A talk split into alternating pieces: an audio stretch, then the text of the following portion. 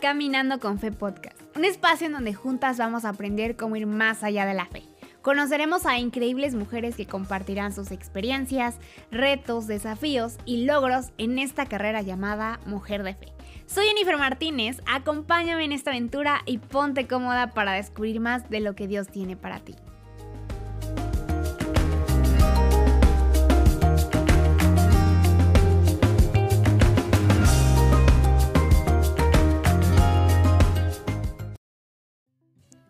Hola, hola, ¿cómo estás? Soy Jenny Martínez y si no me conoces, bienvenida a Caminando con Fe Podcast en este sexto episodio. Estoy muy feliz, emocionada. El día de hoy vamos a hablar de un tema que creo que a todas nosotras nos encanta. A veces creemos que nos duele, a veces creemos que nos falla, pero vamos a estar hablando del amor. Y estas semanas estas últimas semanas he estado como siendo muy intencional para poder aprender a amar de una forma que vaya más allá de mi zona de confort solamente amar a la gente que, que, que, te agrada, con la que conectas, creo que no es suficiente, tenemos que ser más intencionales, pero nuestra forma de amar va a depender de nuestra forma, de cómo creemos que, se desarrolla la palabra amor o cómo creemos que Dios nos ama o qué conocemos del amor. Y antes de comenzar quiero hacerte esta pregunta para que en estos segundos puedas ponerla en tu mente, bajarla a tu corazón y que puedas ser intencional para poder descubrir lo que Dios quiere hablarnos. Así que quiero preguntarte, cuando piensas en amor, ¿en quién piensas?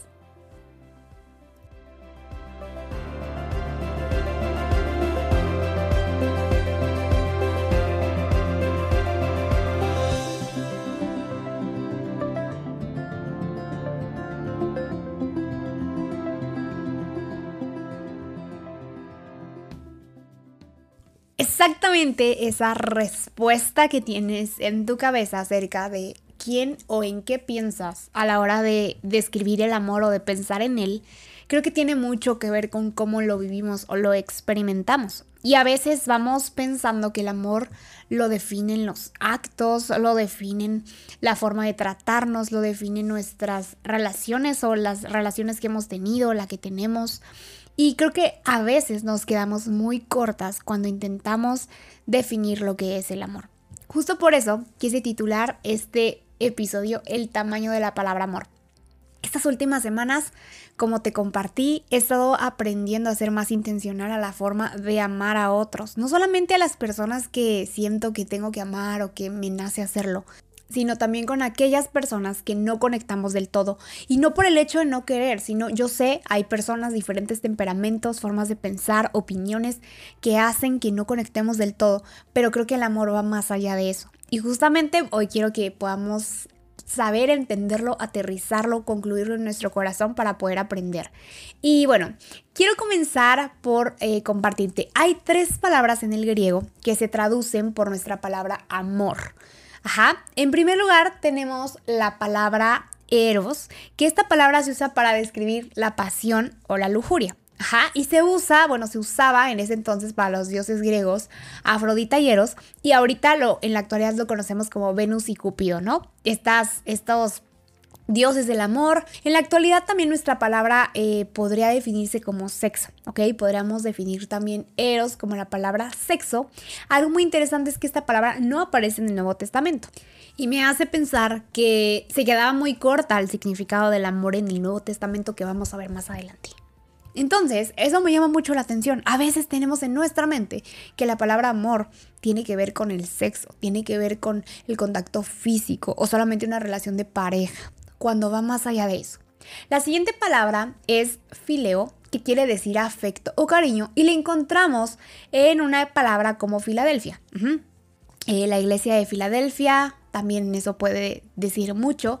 Y también en, filántropo. Sería un ejemplo del amor de hermano. ¿ok? Filo se, se, refiere a un amor hermano de amigos.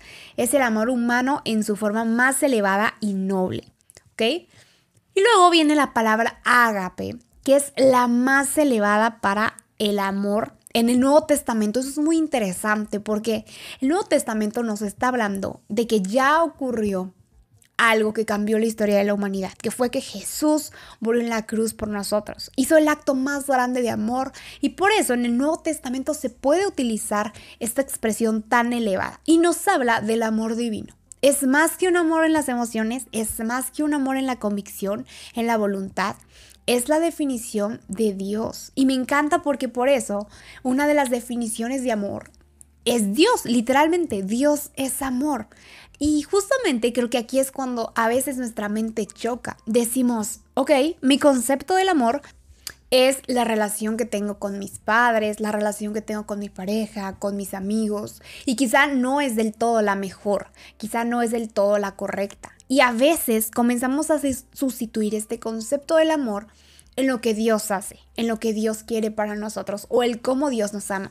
Justamente hace unos, hace un ratito eh, subimos a Instagram una publicación que para mí fue como wow, me hizo entender muchas cosas del cómo me sentí amada.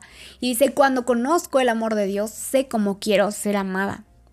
¿Y a qué me refiero con esto? Cuando yo conozco la definición de amor, la que viene de parte de Dios y lo que sé que es Dios, yo sé cómo quiero que la gente me ame. Me encanta porque eso me hace pensar muchísimo en los lenguajes del amor. Justamente en este último año, ya cuando me casé, tuve que descubrir, incluso un poquito antes, tuve que descubrir cuál era mi lenguaje del amor y el cómo yo me sentía amada. Y va a haber temporadas en las que yo me sienta amada de una u otra forma. Existen cinco lenguajes, es contacto físico, palabras de afirmación, tiempo de calidad, actos de servicio y regalos. Y no importa si tú dices, a mí me encanta que me den regalos, me siento de esa forma amada, pero lo que yo puedo recomendarte es que puedas estudiar cuáles son los lenguajes del amor y puedas compartirlo con la gente que te rodea y también tú puedas descubrir cómo la gente que te rodea se siente amada. Eso me ha ayudado mucho en las relaciones personales, en mi matrimonio, en mi familia, con mis amigos y creo que es una gran oportunidad para poder descubrir cómo poder amar a las personas en otro nivel. Y hay algo que me gusta mucho yo sé que ya hemos leído muchas veces Primera de Corintios, es lo mejor, siempre en las bodas lo, lo comparten muy bien. Pero antes de entrar en ese tema, igual ve buscando Corintios en tu Biblia, Primera de Corintios 13. Me encanta porque eh, podemos aprender que, que, todo lo que Pablo nos comparte en Corintios, en este, en este capítulo, es, un teólogo lo decía, el amor es la energía de los dones. ¿Y a qué me refiero con esto? Yo sé que vas a decir, no entiendo contexto, porfa. En 1 Corintios 13 podemos conocer el cómo Pablo se expresa acerca de lo que es el amor. Y quiero que prestemos mucha atención a esto porque llamaba tanto mi atención. Eh, yo ya lo he leído, te digo, es algo que siempre comparten en las bodas, pero en específico me llamó mucho la atención el hecho de cómo Pablo lo estaba compartiendo a nosotros, cómo lo estaba expresando. Y me gusta mucho porque comienza diciendo así, vamos a, vamos a, a verlo desde el 1 hasta el 13, ¿ok? Yo le estoy leyendo en la versión NBI, pero pues en la que te acomodes está bien. Dice, si hablo en lenguas humanas y angelicales, pero no tengo amor, no soy más que un metal que resuena o un platillo que hace ruido. Si tengo el don de profecía y entiendo todos los misterios y poseo todo el conocimiento, y si tengo una fe que logra trasladar montañas, pero me falta el amor, no soy nada. Si reparto entre los pobres todo lo que poseo y si entrego mi cuerpo para que lo consuman las llamas, pero no tengo amor, nada gano con eso. Quiero que paremos ahí un poquito. Eh, estaba estudiando y me gustó mucho porque en esta parte yo no lo había entendido de esta forma, pero lo que Pablo nos está diciendo es cómo es de importante el amor, la prioridad del amor, el valor que tiene el amor para nosotros o debería de tener. Nos está diciendo, no importa que tú sepas todo, no importa que tú tengas la fe más grande, no importa que tengas los dones que tengas, si no tienes amor, no, no tienes nada. No funciona que tú ores por tus amigas, pero al mismo tiempo no hables bien de ellas o no las ames. No funciona que tú puedas ir por la calle orando por las personas o dando una palabra, pero al mismo tiempo no estés amando a tu familia, no estés amando a tus amigos. ¿Y, qué voy, a qué voy con esto? De nada sirve que tú creas tanto en Dios, pero no estés amando como Jesús lo haría. Y no es algo sencillo, te comparto, lo estoy poniendo en práctica, pero ya cuando estudié esto y me puse a pensar, realmente dije, creo que ni siquiera he comenzado por lo más básico, que es amar a Dios como se debería. Comencé a cambiar mi concepto y creo que no es algo malo que puedas volver a redefinir lo que es el amor, porque vivimos experiencias, pasamos situaciones que hacen que esa palabra pierda su valor. Pero Primera de Corintios 13 nos ayuda a entender la importancia del valor que es una prioridad amar sobre todas las cosas. Y de hecho, incluso en los frutos del Espíritu dice que si tú tienes todos los frutos, pero no tienes amor, entonces no tienes nada. Más adelante, en el versículo 4, del 4 al 7, comienza a definirte los privilegios como una virtud. Te está diciendo del 1 al 3, esto es tu prioridad, dale valor al amor antes del conocimiento, antes de los dones, antes de lo que sea que creas que tiene más peso, dale peso al amor, porque sin el amor no hay nada, no hay prioridad, no hay valor en lo que tú puedas ofrecer. Del 4 al 7 comienza a compartir cuáles son los privilegios del amor como una virtud. ¿Ya lograste amar antes que todo? Ok, ahora sí quiero compartirte qué es lo que está disponible para que tú hagas y para que tú recibas. Y comienza diciendo en el 4, el amor es paciente, es bondadoso. El amor no es envidioso, ni jactancioso, ni orgulloso no se comporta con rudeza, no es egoísta, no se enoja fácilmente, no guarda rencor. El amor no se deleita en la maldad, sino que se regocija con la verdad. Todo lo disculpa, todo lo cree, todo lo espera, todo lo soporta. Algo que me encanta de esto es que, wow, nosotros sabemos que Dios es amor. ¿Y qué pasaría si la definición de amor es cambiada por la palabra Dios? Tendremos otra perspectiva de Él. Y sería algo así. Dios es paciente, es bondadoso, Dios no es envidioso, ni jactancioso, ni orgulloso. No se comporta con rudeza, no es egoísta y no se enoja fácilmente, no guarda rencor. Dios no se deleita en la maldad, sino que se regocija con la verdad. Todo lo disculpa, todo lo cree, todo lo espera, todo lo soporta. Cuando yo comencé a entender cómo era Dios hacia mí, pude comenzar a ser yo así hacia otras personas. Pude comenzar a amar a otras personas como yo sé que Dios me ama. Y no es sencillo porque hay personas que a veces dices, yo te amo de lejos, yo te bendigo por ti, pero realmente no tengo esa convicción de amarte, a pesar de todo. Y no te culpo si estás en esa situación, creo que es un proceso que Dios quiere tratar con tu corazón, pero al mismo tiempo podemos ser intencionales a la hora de hacerlo comenzar a saludar a esa persona si es que la vemos cotidianamente, comenzar a orar por esa persona, incluso si no podemos hablar con ella, incluso si no nos nace hacerlo, pero sí tener esos pequeños actos de amor para poder ir avanzando. Me encanta porque nunca había estudiado de esta forma el amor, nunca había entendido de esta forma el amor. Y me gusta mucho porque del 8 al 13 podemos ver qué pasa cuando permanecemos en el amor. Ya vimos que la prioridad del amor es lo que vemos del 1 al 3. Después podemos entender los privilegios del amor hacia nosotros y el cómo tenemos que amar a otros del versículo 4 al 7. Y del 8 al 13 podemos ver cuando permanecemos en el amor, tenemos victoria sobre él. Vamos a leer del 8 al 13. Dice, el amor jamás se extingue, mientras que el don de profecía cesará, el de lengua será silenciado y el de conocimiento desaparecerá. Porque conocemos y profeticemos de manera imperfecta, pero cuando llegue lo perfecto, lo imperfecto desaparecerá.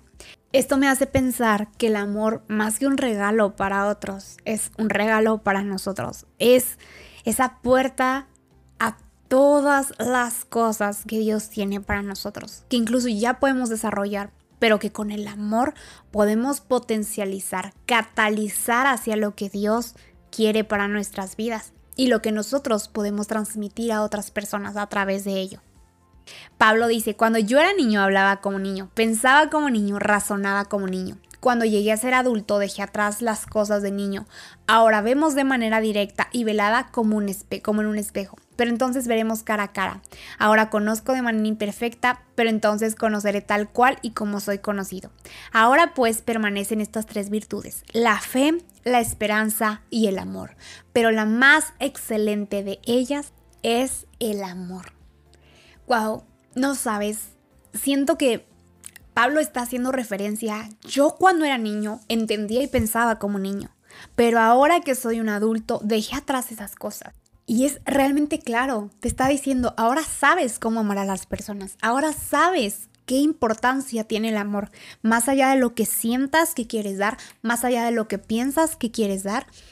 El amor va más allá de todas esas cosas. Y es lo que me encanta, porque, ¿sabes? Ahora permanece la fe, la esperanza y el amor. Estos tres, pero el mayor de ellos es el amor. Siento que esto nos está diciendo, ok, la fe va a cumplir su objetivo, pero no habrá necesidad de la fe cuando eso pase. No puedes seguir teniendo la misma fe cuando estás esperando un milagro a cuando ya ha ocurrido. La esperanza se convertirá en realidad. Por lo tanto, ¿qué va a pasar cuando ya no hay esperanza? Cuando ya no quede esperanza. Va a desaparecer. Pero ¿qué pasa del amor? Va a permanecer. Lo más importante de esas tres cosas es el amor. Porque el amor son las palabras más elevadas. Estamos diciendo Dios. Dios, no importa que la fe desaparezca o ya cese, no importa que la esperanza se haya perdido, pero Dios seguirá presente. Dios seguirá siendo Dios y seguirá existiendo y será lo más importante. No vamos a ser amados como quizá nosotros amamos, pero vamos a poder sembrar amor en las personas. Y cuando nosotros sembramos amor, es algo que nada ni nadie puede destruir. En Romanos 8, 35 a 39 habla de quién nos podrá separar del amor de Dios. Y creo que el amor es esa energía que puede contra todo. Cuando tú amas a tus enemigos, ellos conocen otro concepto del amor y ellos pueden experimentar a Dios a través de tus actos de amor. Cuando tú amas a la gente con la que no conectas del todo, puede experimentar otro nivel de amor, puede conocer a Dios a través de ti. Y hay algo que me gusta mucho que, quiero compartirte ya para terminar. Está en Primera de Tesalonicenses 1.3 y me gusta porque es una increíble verdad sobre la fe, la esperanza y el amor, como Pablo termina. Y dice esto a los creyentes en Tesalónica. Dice, su trabajo fue producido por fe, su labor fue impulsado por el amor y su resistencia fue inspirada por la esperanza. Me gusta porque lo explica como fue su fe la que los motivó a la acción o sea, yo creí en hacer esto. Su amor los llevó a servir a otros. O sea, yo estoy sirviéndote en amor. Y su esperanza lo ayudó a resistir. Y por eso dice que es tan importante que no solamente tengamos fe, no solamente podamos despertar y decir yo creo en Dios, sino es yo creo en Dios, yo amo a Dios y sigo creyendo que Él es bueno. Esa es la diferencia en solamente tener fe. Podemos ir caminando, creyendo y pensando y diciendo, sé que va a ocurrir este milagro. Pero si realmente nosotros no tenemos amor, entonces no vamos a poder resistir, no vamos a poder seguir caminando con esa esperanza. El día de hoy quiero que puedas cambiar ese concepto de amor. Creo que la palabra o los conceptos que hemos tenido de el amor se han quedado muy cortos a lo que realmente Dios puede hablar a través de nuestras vidas. Tú y yo estamos aquí para hacer una chispa de amor para otras personas. Y lo más loco de esto es que tú y yo podemos definir el tamaño de esa palabra con nuestras acciones, con nuestros pensamientos, con lo que creemos que es el amor o lo que podamos reflejar a través de nuestras acciones, de nuestra boca y de nuestra forma de vivir. No solamente es poder entender la importancia de que el amor es una convicción que va más allá del cómo te sientas el día de hoy, sino que lo podamos sacar de una relación, de un concepto de amor, de pareja, y lo podamos llevar a un concepto de yo te estoy amando porque Dios me ama de esa forma. Y yo te amo tan tan fuerte que no importa lo que tú hagas, lo que tú pienses de mí, yo no voy a reaccionar. Yo voy a responder en amor hacia ti. Y hoy quiero que terminemos orando, siento en mi corazón que podamos orar juntas para que Dios pueda ensanchar nuestra mente y corazón. Así que Papá, gracias por este tiempo, gracias por cada mujer que está escuchando este mensaje, Señor. Gracias porque tú has hablado a nuestros corazones, has redefinido el amor en nuestra mente y lo estás bajando a nuestro corazón para que podamos seguir caminando en amor, amando a los que no nos aman, amando a los que nos aman aún más, pero sobre todo amando como Jesús lo haría, papá. Gracias porque estás ensanchando nuestro corazón para poder amar de una forma diferente. Y estás creando nuevas relaciones y conexiones con aquellos que quizá no hemos conectado del todo para poder darte gloria. Gracias porque nos has usado como un canal aquí en la tierra para demostrar amor. Que no importa lo que pensemos de las personas que nos aman, las personas que hemos amado, redefine eso en nuestras vidas. Y haznos nuevas portadoras de amor, en la medida en la que tú quieras, papá. En el nombre de Jesús, amén.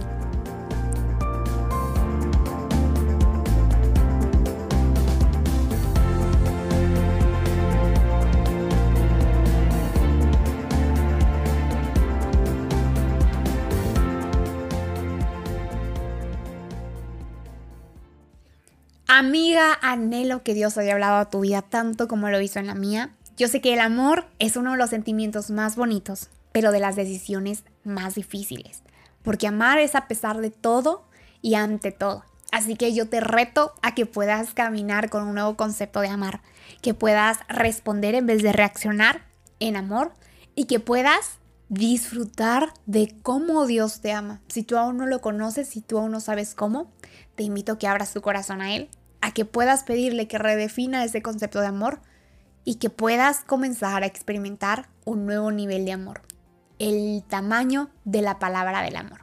Te mando un abrazo gigante, soy Jenny Martínez, puedes encontrarme en las redes sociales, me encantaría escuchar tu testimonio, así que espero verte muy pronto, te mando un abrazo gigante, muchas bendiciones y nos vemos la próxima.